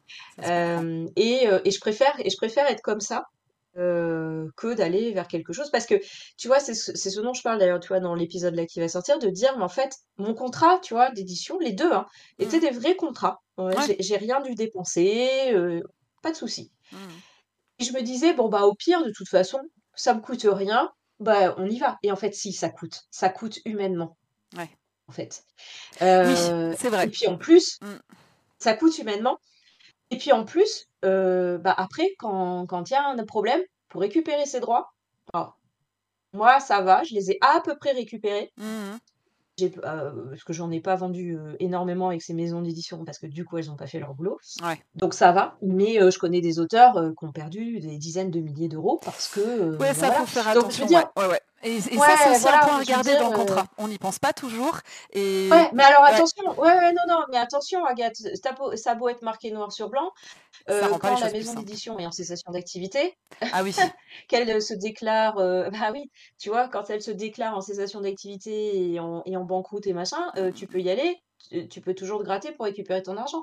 Donc je veux dire, et ça, ça peut arriver, même si, mais je veux dire, voilà, si on a le moindre doute, si on sent que euh, il y a un truc, euh, si, faut pas y aller, Ouais. faut pas y aller. Non, Et l'auto-édition, pour ça, bah, c'est très bien, Mm. oui, parce qu'au final, on... ouais, pour ceux qui, qui, qui, qui, qui ont du mal aussi à placer leur confiance toi, tu te gères. Donc au moins, voilà. Bah, après, c'est tout ce que ça implique aussi. C'est que si. Alors non, je vais Mais pas aller dire, sûr, dire si ça marche pas, c'est ta faute. Non, c'est pas le cas. Mais par contre, s'il n'y a pas assez de promotion, bah, ça repose sur toi. Voilà. Donc euh, ça va dans les deux sens aussi. C'est dire, exactement, euh, faut, exactement, être prêt euh, dans tous les sens du terme aussi à Ouais, s'y lancer. Parce que c'est du boulot. c'est beaucoup de boulot. Bien sûr, mais de toute façon, c'est du boulot que tu feras aussi en maison d'édition Oui, quelque part, voilà. Donc, À différents niveaux, effectivement, sur la promotion euh, oui, à complètement, différents niveaux. euh, sur la Ouais, voilà. correction ou autre, voilà, souvent, ces aspects-là où... ouais, mais c'est souvent, tu vois, la, la- la- moi je sais que c'est souvent la promotion où les gens vont vouloir aller en maison d'édition pour éviter ce côté promotion, parce que euh, on est 99% à détester se vendre. Oui, Tu vois ce que je veux dire? ouais, Et ouais. ça, non, il va falloir le faire. Mais en fait, c'est ça. Et, et- et- et même si ça veut dire, oui, vous êtes dans une grande maison, donc ils ont des moyens euh, que, que des plus petites maisons n'ont pas, et donc plus de visibilité, ça n'empêche que si vous repartagez pas ce qu'ils envoient, si vous repartagez pas tous ces trucs-là, euh, ça, ça peut aussi passer, enfin, passer inaperçu. Euh, alors certes, hein, une grande maison pourra vous ouvrir les portes d'une grande radio, euh, euh, avoir des, des interviews, quoi. Ça reste que bah, à la radio, euh, les gens de votre réseau à vous, si vous voulez qu'ils vous écoutent, faut que vous le partagiez vous aussi. Sinon, ils vont pas forcément voir parce qu'ils vont pas forcément suivre votre maison sur les réseaux. Donc, Moi, euh, tu donc ouais, vois, un truc, euh, clairement. vois, j'ai J'ai une amie, heu, j'ai une amie autrice là, qui a sorti un livre qui est qui est qui est super, heu, qui est super. Je vais pas la citer parce que je ce que je vais dire après, voilà, mais son livre est vraiment super beau, enfin voilà. Elle a fait un travail de de visibilité, mais de dingue Mmh et heu et tu vois? Et mais alors elle l'a fait volontairement et pour aider aussi la maison d'édition qui est une petite maison d'édition, Ouais. tu vois? Donc là, pour le coup, c'était vraiment et pourtant, eh bien, hem, ils sont hyper déçus, elle et la maison d'édition sont hyper déçus parce que c'est pas pour autant qu'en fait, ça leur a ouvert les portes des librairies. Ah Tu ouais. vois aussi? Il y a cette Ah, réalité-là, quoi, qui heu, fait ouais. que ouais, mais tu vois? Mais en fait, tout ça pour dire que du coup, ben, passer par d'autres voies qui sont des voies digitales, heu, qui sont les voies de l'auto-édition pure, mais avec vraiment les outils de l'auto-édition pure, c'est-à-dire faire des publicités, tu vois, sur Facebook, enfin, heu, en parler sur les réseaux sociaux, ben, finalement, à l'heure actuelle, heu, c'est quand même, je pense, la solution, Ouais qui est peut-être la meilleure, tu vois? et et tu vois, Alors que vouloir passer absolument par les les canaux, traditionnels, librairies et cetera, heu heu, grandes radios, c'est pas forcément la solution, quoi. Non, ah non, c'est un mélange des 2 de toute façon. Enfin, il y y a y a un Ouais, équilibre aussi, voilà, comme j'aime bien cette phrase, hein, mais il y a un équilibre aussi à trouver sur ça. Mais heu, tu vois? Et à l'inverse, heu, quand j'ai reçu la dernière fois, donc c'était Marie-Ange sur, heu, sur l'épisode où on parlait de l'auto-édition, heu, elle le dit elle-même, elle est pas du tout active sur les réseaux sociaux, elle fait, elle fait pas du tout ça. Par contre, heu, elle a on les les la plus grosse, heu, librairie de Clermont, heu, lui a ouvert ses portes. Heu, elle s'est super bien entendue avec une des libraires et tout. Et et du coup, elle en dédicace chez eux, elle le vend par ce réseau-là. Et et elle me elle elle l'expliquait dans l'épisode, ses plus grosses ventes se font, grâce à cette librairie-là. Donc donc voilà, comme quoi, bah, il y a des fois, Ouais, et après, oui, bah, Ah si elle ouais, elle faisait un peu plus de communication sur les réseaux sociaux, ce serait encore un autre monde qui s'ouvrirait à elle. Il en Mais vendra heu, encore plus. non, mais c'est ça non, mais voilà, y mais y elle le disait elle-même, hein. ouais, C'est, ouais, heu, ouais. alors une autre question que j'ai reçue en parlant de réseaux sociaux, qui, demande si tu parce que tu disais qu'effectivement tu es en train d'écrire ton ton prochain roman. Est-ce que tu écris tous les jours? Non. Je vais pas mentir. En ce moment, j'essaye d'être assez régulière, mais je n'écris pas tous les jours parce que j'ai des des choses qui sont là, heu, pour le travail et cetera, donc heu, qui font que, heu, il y a des jours où je ne peux pas, mais on va dire, j'essaye, voilà, assez régulièrement. Là, en ce moment, je suis dans une période active d'écriture, puisque j'ai envie de le finir, d'ici cet été. Mmh. Ce serait bien. OK, alors attends, je m'interromps 3 secondes. Oui, bonjour Mawette. Vas-y. Heu, oui, j'ai un problème de micro, on me l'a signalé. Le problème, c'est que j'ai vérifié ma ma connectique. Alors Anne, toi, il y a pas de souci. Heu, je vais essayer de voir Bon. si je peux échanger mon micro. Attends, je vais voir si ça attends 3 secondes. Heu, faudrait J'ai juste l'impression que c'est mieux. tu m'entends toujours, J'ai toi? l'impression que c'est ouais, je t'entends bien, mais j'ai l'impression que c'est mieux moi, mais OK, alors on va voir Mawette, dis-moi si ça change quelque chose. C'est beaucoup mieux. Alors, maintenant je vais refaire un ah! test. Je vais voir si le problème vient de ma connectique USB. Donc je vais reprendre mon casque, mais je vais remettre sur la même connectique USB. On me montre un Obsolesc casque, heu, obsolescence programmée, obsolescence programmée. ouais. tu me diras, c'est pas mieux que que moi, parce qu'on peut dire l'envers du décor, hein, c'est pas mieux que moi qui suis devant un écran noir quand même. Oui, c'est vrai, oui, oui, tout à fait. Anne, depuis tout à l'heure, ne voit pas du tout ce qui est en train de se passer. C'est Donc si vous voyez mon regard qui part dans tous les sens, j'espère que c'est pas trop désagréable. Ouais, non, non, voilà, ça va. bon. Attends, bah, je vais effectivement repasser avec le casque. Ok, bon, bah, il semblerait que c'est mon casque le souci. Je suis ravie. Allez, tac. La bonne nouvelle du jour. Ouais, c'est ça, exactement. Donc, du coup, oui, on, on- on va revenir quand même à nos moutons. Euh, donc, tu disais, ouais, non, tu peux pas écrire tous les jours. T'aimerais bien essayer de faire en sorte que ça se ça fait ou ce soit terminé pour euh, cet été. Mmh. Euh, alors, tu t'en parlais, tu disais que tu écrivais du feel good, euh, alors que au final, le, le gros de ton activité à côté, c'est d'écrire de la, de la non-fiction. Qu'est-ce qui t'a, hum, comment ça s'est fait en fait? C'était naturellement, c'était, c'est le genre qui t'intéressait? T'en lisais beaucoup déjà avant? Heu, alors c'est marrant parce que non, c'est pas forcément ce que je lis. Fille un peu un peu schizo. J'écris ce que je non, en fait, je sais même pas pourquoi pourquoi j'écris ça. Hem, pourquoi j'aime bien le feel good? Hem, en fait si je sais pourquoi. Heu, quand j'ai écrit mon premier roman, je savais que je voulais divertir et c'était avant la pandémie, hein. Mmh j'ai dû quoi. sentir le truc arriver? J'ai dû sentir le bus arriver là qu'on allait se prendre en pleine tête Ouais, et en fait, ouais, j'ai j'aime bien, je suis un peu comme ça, voilà, dans la vie, j'aime bien passer ça sous forme d'humour, j'aime bien passer des messages sous forme d'humour et tu vois, moi, il y a un truc qui m'a toujours énervée, c'est par exemple de voir, par exemple, les comédies qui sont jamais récompensées, par, les prix parce que c'est pas, c'est pas glorieux. Enfin, tu vois, il y a une Mmh. espèce pas cet élitisme en fait, Ouais.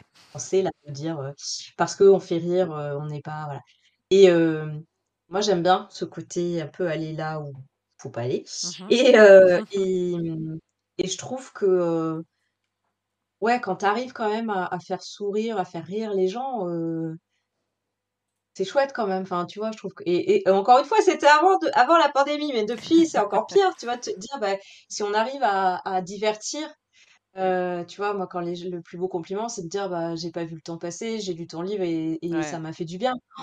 Mais c'est c'est génial. Mais c'est la même chose, toi, avec, par exemple, les les les, heu, tu vois? De de faire aussi, partir les gens dans un autre univers. Je trouve ça Mmh. génial, en Ouais. fait. Quand on arrive à faire ça,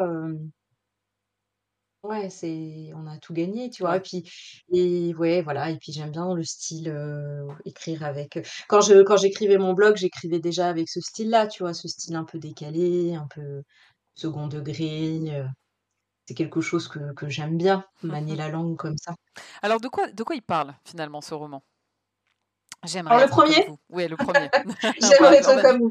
Alors, il parle de il parle de Victoire, heu, qui est une jeune femme qui est, hem Un peu peu perdue, en tout cas qui est, une vraie hypersensible et qui a une, une vie intérieure, foisonnante. Surtout, voilà, elle a une voix dans la tête qui parle beaucoup trop et elle a décidé qu'en fait, pour vivre heureuse, heu, bah, fallait vivre, cachée, planquée quoi, tu vois? Pas prendre de risques, pas sortir de sa zone de confort, surtout pas, c'était trop risqué et un jour, vient, à côté de chez elle un bel Écossais qui s'appelle Matthew et qui a décidé, qui décide en fait, de la faire sortir de sa zone de confort pour lui montrer qu'en fait, ça vaut peut-être le coup un peu de s'ouvrir Mmh. et à partir de là, bah, va se passer, plein d'aventures un peu folles qui vont la faire sortir de sa zone de confort et qui vont lui montrer que ça vaut peut-être le coup Ouais. de sortir un petit peu de sa coquille. OK, d'accord et donc là, le suivant, du coup, si tu peux nous faire un petit teasing, Ouais, avec heu, surtout que tu as lancé plaisir, un appel avec en plus, je crois, il y a plaisir. pas longtemps, donc je sais pas si l'appel est Oui, toujours, heu, oui, oui, je vais en je vais je vais en passer d'autres je vais en passer d'autres parce que j'aime bien cette idée, en fait, de partage. Donc ça parle de parentalité, surtout de maternité, mais pas que, Mmh heu et heu, des joies de la parentalité, donc les joies d'avoir des enfants. L'idée, là aussi, moi j'aime bien je pense qu'il y aura toujours un petit message parce que j'aime bien, voilà. Avoir un petit impact, me dire que ça peut si ça peut faire réfléchir aussi, c'est aussi ça que j'aime bien dans le feel good, c'est le côté, heu, sous sous des un peu un langage, heu heu, sympa et et avec de l'humour, mais de faire passer un message, je trouve que souvent c'est comme ça qu'on fait mieux passer les messages, tu vois? Mmh. Et donc là, sur la pa la parentalité, bah, c'est de faire, réfléchir sur, la culpabilité, en fait, que ressentent beaucoup de parents avec beaucoup de de dogmes, décrétés par la société. Il faut faire ci, il faut pas faire ça, heu, tu vois? Là, on en parle récemment, heu, de des enfants qu'il faut surtout pas punir, à les mettre dans la chambre. Ouf et toi, tu es là en tant que parent et heu et tu essayes juste de t'en sortir, tu vois? Mmh Du mieux que tu peux, d'avoir des enfants heureux Mmh. et voilà, donc là, j'ai envie de parler de ça. Ça s'appelle «Le cercle des parents presque au bout du rouleau». Hem et heu, l'idée, c'est, heu, bah, si je peux éviter, heu voilà, à des à certains parents de de d'aller justement jusqu'au bout du bout et de faire un burn-out. Ouais, Hem, voilà, donc de faire réfléchir sur ça. ça peut ça ça ça serait pas perdu effectivement et tu avais lancé un appel parce que du coup tu tu cherchais un peu des des témoignages, c'est ça? Ou, hem Ouais, voilà, bah, en fait, j'en avais j'en avais passé un, alors je sais plus lequel tu avais vu, mais le dernier, c'était sur les surnoms qu'on pouvait donner à ses enfants. OK, Heu, qu'est-ce que j'ai lancé aussi? Heu, je sais plus, j'en avais il y en avait un autre que j'avais lancé. Ah oui, c'était sur les phrases, heu, improbables. On dit, tu vois, quand on est enfant, moi, heu, pas quand on est enfant, pardon, quand on est parent et qu'on pensait jamais dire de sa vie. Par Ah oui, exemple, je l'ai vu vois, passer celui-là effectivement. heu, ouais, voilà, donc je moi, par exemple, c'est, heu mais euh, mon chéri, t'as, t'as, t'as un insecte coincé entre tes fesses. Le truc improbable, tu pensais jamais dire à quelqu'un un jour dans ta vie, t'as un c'est insecte coincé dans tes fesses. Et en fait, et puis tu le sors, tu sais, de manière totalement naturelle, tu ouais, vois. c'est C'est ça, c'est au Bah oui, c'est normal. Heu, ouais, au fait, heu, voilà et donc là, c'était assez drôle parce que j'ai eu plein de retours et donc en fait, ça, c'est des choses que je vais intégrer dans le livre, hem, donc je j'en dis pas plus parce fa faudra Oui. voir, heu, comment ils seront intégrés. Heu, voilà, mais là, par exemple, le prochain appel que je vais faire, je vais le faire sur LinkedIn et sur Insta et ça sera sur, heu, les moments de honte. Mmh On a tous connu des moments de honte à cause de nos enfants, et voilà, donc ça, ça sera des choses qui vont être intégrées dans dans dans le livre, pour, bah, pour faire, sourire, mais aussi réfléchir et dire: «En fait, on est tous dans le même bateau, donc c'est pas la peine d'aller juger les autres, heu, qui soi-disant, tu sais, heu, font moins bien». Non, on est tous dans le même bateau, dans la même galère, heu, être parent, c'est le métier le plus dur au monde et qui n'est pas payé, Oui. donc voilà, relativisons et prenons les choses avec un peu d'humour et ça va bien se passer. Effectivement. Heu, j'en profite là pour passer un petit appel. Je vois qu'il y a du monde qui rejoint le stream, donc déjà bienvenue. Alors n'hésitez pas aussi si vous voulez poser vos questions à Anne, heu, elle est là aussi pour y répondre en direct. Merci pour, heu, le follow, c'est Shooter Off, qui a fait un petit follow là il y a 7 minutes. Je ne reçois plus les notifications, donc je m'en aperçois un petit peu tard. Désolée, mais voilà. Merci. Alors Anne, du coup sur ce livre-là, tu l'as un petit peu mentionné tout à l'heure, mais, hem, tu vas du coup quand même l'envoyer à des maisons d'édition? Oui. tu vas voir et puis sinon ce sera auto-édition, heu, comme tu as fait, Ouais, je pen je pense je pense que je vais l'envoyer franchement, en toute honnêteté, hein, je là, je suis vraiment totalement transparente, je ne sais pas encore. Parce qu'il y a une petite voix en moi qui me dit: «Mais en fait, à quoi ça sert?» Mmh Heu et je dis ça, à quoi ça sert par rapport à tout ce dont on a parlé avant, tu vois, le marketing et tout ça. Mais il y a aussi le côté, en fait, où là, heu, tu vois, j'apprends aussi à me faire confiance et machin, machin. Mmh Hem et du coup, et je sais aussi et apprendre, tu vois, à se connaître, hein, l'entrepreneuriat pour ça est une formidable aventure de développement personnel et je sais, finalement, je me dis: «Mais en fait, pourquoi tu veux aller en maison d'édition alors que tu aimes tout contrôler?» Alors moi, je suis une vraie, heu, control freak, tu vois, C'est bien comme de on dit en le anglais. d'être très lucide sur ça. Mais ouais, mais tu vois? Et et le fait est que c'est ça et j'aime tout contrôler et du coup, ben mais tu vois, par exemple, j'étais hyper frustrée avec, heu, les couvertures. Mmh. En toute honnêteté, tu vois, la couverture, la 1re maison j'étais là: «Ouais» et en fait, j'ai pas osé. La 2e, heu, finalement, c'est moi, j'ai fini par la payer parce que c'est une catastrophe, Ouais. une catastrophe et donc je me dis: «Mais en fait, tu aimes cette liberté, tu aimes être en autonomie, tu aimes contrôler donc heu» Tu vois? Ouais, après en tout, heu, auto-édition, donc ouais. vraiment je je je sais pas. Je sais pas, heu, je sais pas, je verrai. OK, d'accord et alors justement, sur la couverture, tu as fait comment? Explique-nous un petit peu le le process concret, pour les, bah, les personnes qui peuvent être intéressées aussi pour s'auto-éditer et qui savent pas trop par quel bout le prendre finalement. En fait, heu, il faut, juste faire appel aux bonnes personnes, c'est-à-dire faut aller voir une, une graphiste, pour, faire, tout ce qui est, couverture. Donc en plus, il faut qu'il y ait un certain format. Donc là, c'est selon, la plateforme sur laquelle on met, hein. Il y a un format à respecter. Donc ça, moi moi, pour moi, enfin, j'ai pas du tout les compétences, donc ça, je vais aller voir la personne, pour ça. Et puis, ça sera aussi alors ça peut être la même personne, qui va faire, la mise en page. Voilà, pour que Mmh. ce soit une mise en page, pro. Moi ça, heu, j'ai pas les compétences, heu, j'ai pas les outils, donc ça, il faut il faut faire appel à quelqu'un. Donc c'est là où on va dépenser un peu d'argent, mais c'est pas non plus des milliers des cents, hein, enfin après il y a il y a de tout, voilà. On peut le faire soi-même. Maintenant, il y a des il y a des plate il y a Canva par exemple qui propose, il y a d'autres plateformes qui proposent de faire soi-même, sa couverture. Bon, voilà, il y a il y a différents moyens, mais moi je sais que je ferai appel, à une graphiste pour pour le faire pour le prochain parce que pour moi, c'est quand même important. C'est l'image, j'ai envie que ça soit quand même assez, pro, Mmh. Voilà. Graphiste, heu, illustrateur, je sais pas pourquoi je fais la différence entre les Oui. 2, mais heu, Heu, ouais, je sais pas, effectivement, là, pour le alors je je sais pas. Franchement, je pourrais pas faire la différence, donc s'il y a des gens qui savent, heu, et qui veulent faire la différence, heu, dites-le. Je je sais pas. Moi, là, pour le coup, pour mon ma couverture, c'était graphiste illustratrice, plutôt illustratrice que graphiste. ouais. Hem, Moi, je me dis mais heu, illustrateur, il y voilà, a un donc je côté sais pas dessin presque. Moi, je, je- ouais, mmh, graphiste a un côté plus mmh, numérique. Je sais pas comment l'expliquer, mais mmh. euh, Oui, Mais après, je pense que tu as, possibilité des deux. Là, je sais que pour J'aimerais être comme vous, finalement, donc c'est une copine illustratrice et graphiste qui l'a fait. Donc, effectivement, il y a plus sa patte euh, ouais, d'illustratrice, puisqu'elle m'a fait un dessin spécialement pour ça. ouais. Euh, le prochain, euh, je vais voir. Peut-être que ça sera plus graphiste, puisque j'ai un peu plus d'idées sur ce que je voudrais, tu vois. À voir, à voir. Mm. Et pour l'impression, tu passes par, par qui? Amazon. À Amazon? la demande. Ah ouais, Et ça marche très bien. Et ça marche très très bien. Euh, voilà, sur Amazon, en fait, on met le choix si on veut faire que de, du e-book ou du e-book et du papier. d'accord. Euh, et après, il faut savoir, donc c'est Amazon qui fait une, une impression à la demande. Donc euh, la personne achète le livre en version papier et elle le Ah, reçoit quelques jours, quelques jours après. Et Amazon franchement, en toute en fait. alors ouais, voilà. Et après, je sais, hein, parce qu'il y en a qui vont dire, ah, Amazon, c'est euh, le grand euh, génie du mal euh, qui mange tout. Bon, bah peut-être. En attendant, euh, ça me permet de vendre des livres. Et franchement, la qualité, elle est très bonne. Euh, oui, quand tu prends un livre euh, imprimé par un autre service, bon bah du coup, tu peux peut-être te rendre compte que, enfin, tu te rends compte quand tu as les deux en main qu'il y a une différence de qualité, Mhm. d'accord? Les maisons d'impression, ça sera meilleur, oui.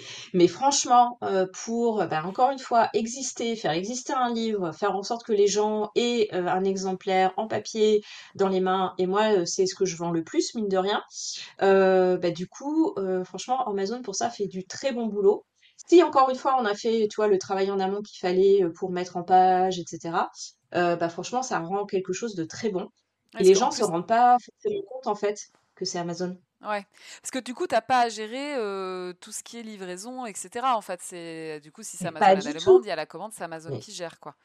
exactement, tu ne gères rien du tout. ouais. Tu tu tu touches, le le les les les les droits, voilà, heu et heu et basta. Tu tu gères rien du tout. Et comment ça se passe? C'est un montant que tu payes à Amazon ou ils prennent un pourcentage sur la vente du livre qui correspond à l'impression? Alors voilà, tu vois, j'aurais dû réviser parce que là, je vais te dire des bêtises. Non, c'est un pourcentage, c'est un pourcentage. C'est ce qui me paraissait le plus logique là comme ça, si c'était à la demande, mais Ouais, ouais, ouais, euh, c'est un ok. pour c'est un pourcentage, mais que enfin, du coup, enfin, ça revient au même dans le sens où voilà, ton prix est toujours le même, mais c'est un c'est un pourcentage, heu, ouais, à la fois sur le e-book et sur, heu et sur le livre qui pour papier, toi aussi te le prennent un de dire que tu sors pas euh, un montant. euh, Bien sûr. Ouais, Ah, ok. t'imagines, imagines, le truc, enfin moi je sais même pas, je je me serais pas lancée, heu, de dans le fait de, heu, de de ouais, de commander un stock de livres papier, après t'en fais quoi? Puis tu ouais. gères, l'imp enfin, en plus quand tu vois maintenant rien que l'envoi, enfin quand c'est quand même cher, hein, donc Ouais, bah j'en ai fait quelques-uns là pour Noël, heu, j'ai envoyé quelques livres dédicacés, donc les gens pouvaient me les les commander directement. Je suis pas du tout rentrée dans mes frais. Parce que parce que c'est trop cher en fait, tu vois? ouais. Donc heu, pour ça, bon, bah, c'est quand même super pratique, hein. du coup, tu passes en termes de vente, tu fais tes ventes exclusivement sur Amazon ou est-ce que tu as quand même, est-ce que tu as d'autres pour euh, le non, pour le non, pour le premier j'ai fait que ça parce que comme je te dis, comme j'avais eu un parcours quand même chaotique Oui, avec ce livre, j'en avais un peu marre. ouais, je Donc je l'ai mis sur Amazon en me disant: «Au moins, il sera dispo». C'est quand même dommage de pas le rendre dispo, donc au moins il sera dispo, mais j'ai pas cherché, je me suis pas compliqué la vie. Le prochain, par contre, je vais regarder un petit peu plus de de plus près. Je pense que, tu vois, je le mettrai sur Librinova. Heu, sur Amazon bien sûr et puis je regarderai, heu, d'autres, tu vois, tu Rakuten aussi qui peut être pas mal, Alors heu, LibriNova, est-ce voilà, que tu je peux expliquer un peu ce que c'est pour euh, bah, du Ouais. coup les personnes qui ne connaissent pas? Et j'avoue que moi je, je connais euh, vaguement de nom, mais pas beaucoup plus d'ailleurs. Bah, en fait, Librinova, c'est vraiment la plateforme qui fait de l'auto-édition, donc c'est vraiment connu pour ça et en fait, ils vont proposer différentes, formules par rapport à ce que donc il y a beaucoup de c'est beaucoup d'offres à tiroir, donc faut faire attention parce que ça peut très vite monter, Mhm. mais heu, juste pour le mettre en à disponibilité, en fait, des gens, donc qui vont pouvoir l'acheter. Alors je là, je vais te dire des bêtises, peut-être je vais pas rentrer trop dans les détails parce que c'est pareil, j'ai pas revu, heu, depuis un petit moment, mais voilà, selon si tu veux y ait, heu, juste, e-book ou si tu veux de l'impression à la demande, ils sont aussi capables de faire impression à la demande. Alors ça va être plus cher qu'Amazon, ça c'est sûr, Ouais, d'accord? oui. L'avantage de Librinova, heu, bah, c'est que c'est pas Amazon, donc parce qu'il y a encore des gens enfin, pas mal de gens qui sont là: «Ah non, mais moi, je veux surtout pas acheter sur Amazon, je refuse d'acheter sur Amazon». Bah oui, tu es là, bah oui. Alors moi, je fais un peu de pédagogie en disant: «Bah oui, mais je comprends bien que vous voudriez passer par votre libraire.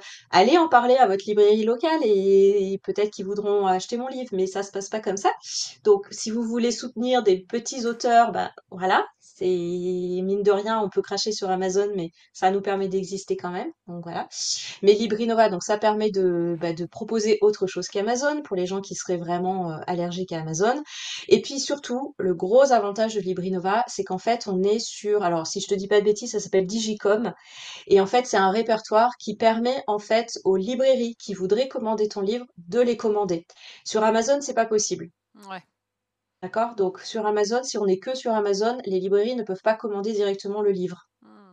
Et Donc, euh, je suis effectivement en train de regarder sur le site. Est-ce que tu peux nous citer la maison d'édition? Parce que tu disais qu'il y avait des maisons qui te disaient euh, allez sur Librinova euh, et euh, nous on va regarder. Est-ce que tu, tu, tu, veux bien nous donner quelques noms aussi? Bah là, oui, oui, bien sûr. Là, c'était c'était la maison d'édition, c'était la maison Le Duc. Ok. Les éditions Le Duc.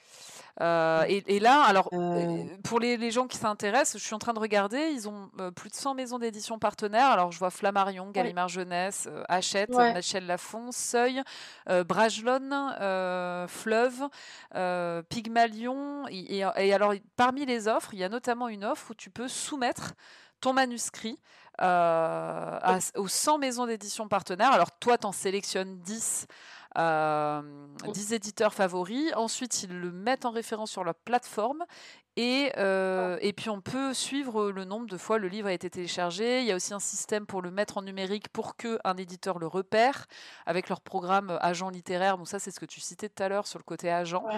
Euh, tu vois, je ne connaissais pas du tout, mais c'est vrai que si ça peut éviter de envoyer, parce qu'au final, vu le prix qu'ils font pour envoyer à au minimum 10 éditeurs, ça te revient, je pense, au même prix que d'envoyer par la poste ton manuscrit à 10 éditeurs, euh, concrètement. Ouais, en sachant quand même que maintenant, tu as quand même pas mal d'éditeurs qui demandent la version numérique, hein, donc euh, au final, tu n'as pas les frais d'envoi. C'est vrai que moi, moi je dirais par rapport à... Ils demandaient tous par la poste quasi encore. Ça a changé, la gare. heureusement, heureusement. Non, ouais, non, c'est maintenant.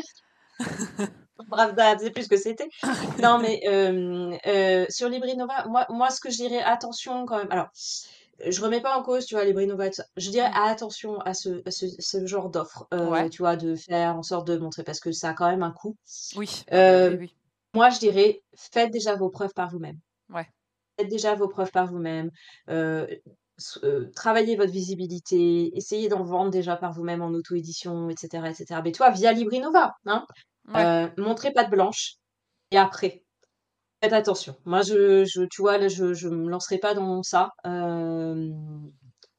les maisons d'édition, bah, soit tu envoies ton manuscrit et dans ce cas-là, ça te coûte rien parce que tu l'envoies en version digitale, soit il faut déjà montrer un peu et après tu contactes les maisons d'édition via Librinova. Je pense que ça c'est une bonne idée, mais moi je le ferai dans un deuxième temps. D'accord, ok. Non, mais c'est intéressant à savoir, tu vois, parce que c'est vrai que euh, les gens ont plutôt tendance à se dire on, va faire euh, l'auto-édition euh, après en plan B si ça fonctionne pas avec les maisons. Et toi, tu es plutôt partisane de. Ah ouais, moi, moi, ouais, moi maintenant, je, je, pense que ça a changé. Je pense que ça a changé et je pense que il vaut mieux se dire au contraire Ouais, je je je fais d'abord, j'essaye de le de le faire vivre, de le rendre un petit peu visible etc. et après je contacte. Moi, je pense. OK. Je pense. Après, tu peux faire les deux en parallèle, hein, je Oui, c'est vrai. mais euh, ouais. Rien n'empêche, Mais mais en tout cas, les programmes comme ça, euh, qui sont payants et qui sont quand même pas des petites sommes Oui. moi je. Moi, je passerais plutôt comme ça. Oui, c'est vrai que euh, bah, c'est normal, hein, c'est leur c'est leur commerce, c'est c'est c'est voilà, c'est normal. Mais ouais, je ferai attention quand même. Ouais, bah, de toute façon, c'est comme pour tout, faut bien ouais, faut bien faut bien tout Il vaut mieux, tu vois, il vaut mieux garder il vaut mieux garder de l'argent, que tu mettrais là-dedans. Il vaut mieux pour moi garder ça et faire des publicités payantes, par exemple. Là, je remets ma casquette de marketeuse, mais tu vois? Pour ah faire des boosts, faire de Ah bah, bien sûr. Moi, par exemple, mon mon mon livre, là, «J'aimerais être comme vous», là, j'ai un peu arrêté ces derniers temps, mais jusqu'à Noël, je l'ai fait. chaque week-end, je lançais une publicité sur, Meta, donc Facebook, Instagram Ouais. et ça marche bien. Ouais. Ça marche bien et j'ai pas et tu pas besoin de mettre un un prix énorme, hein. Oui, Donc, non, parce que les tu pubs sur Meta, heu, reviennent pas forcément si ça en reste fait, ça hein. reste accessible. Ouais. Ça reste accessible. Donc voilà, donc moi je préfère mettre ce budget-là, heu, dans une publicité que, encore une fois, je vais maîtriser, je vais tu vois? Et puis, là, tu vois, je me sentirais plus, avec là, tu tu vois, «J'aimerais être comme vous», tu as dit, bah, effectivement, là, j'en suis à, heu, 115, un peu plus de 115 avis. Heu, bah, voilà, tu vois, tu là, tu vas avoir une maison d'édition, tu dis: «Bah, regardez, j'ai 115 avis, j'en ai vendu tant». Tu vois, tu arrives pas avec les mêmes armes quand même, Ouais. Oui. Oui, oui, c'est vrai, tu as des arguments pour, heu, derrière, heu, Bah, voilà. appuyer, heu, ouais, complètement. OK. En plus, toi, tu sais déjà un peu plus aussi, donc tu vas pouvoir garder la main, un peu plus. Ouais. C'est ça, effectivement. C'est pas mal, On c'est va on on va ouais, on on va on arrive vers la fin là de de de de notre, de notre c'est épisode. passé vite? Oui, bah, oui, tu vois comme quoi ça passe très vite. Heu, une question qui qui me venait tout à l'heure, alors peut-être qu'elle va paraître un peu étrange, hein, mais, heu, après tout tout ça, après tout le parcours que tu as fait, hem, dans le milieu de l'écriture, les différentes étapes, le, ghostwriting, le le côté coach, le le côté roman, est-ce que as, mmh, ton rapport à l'écriture a évolué?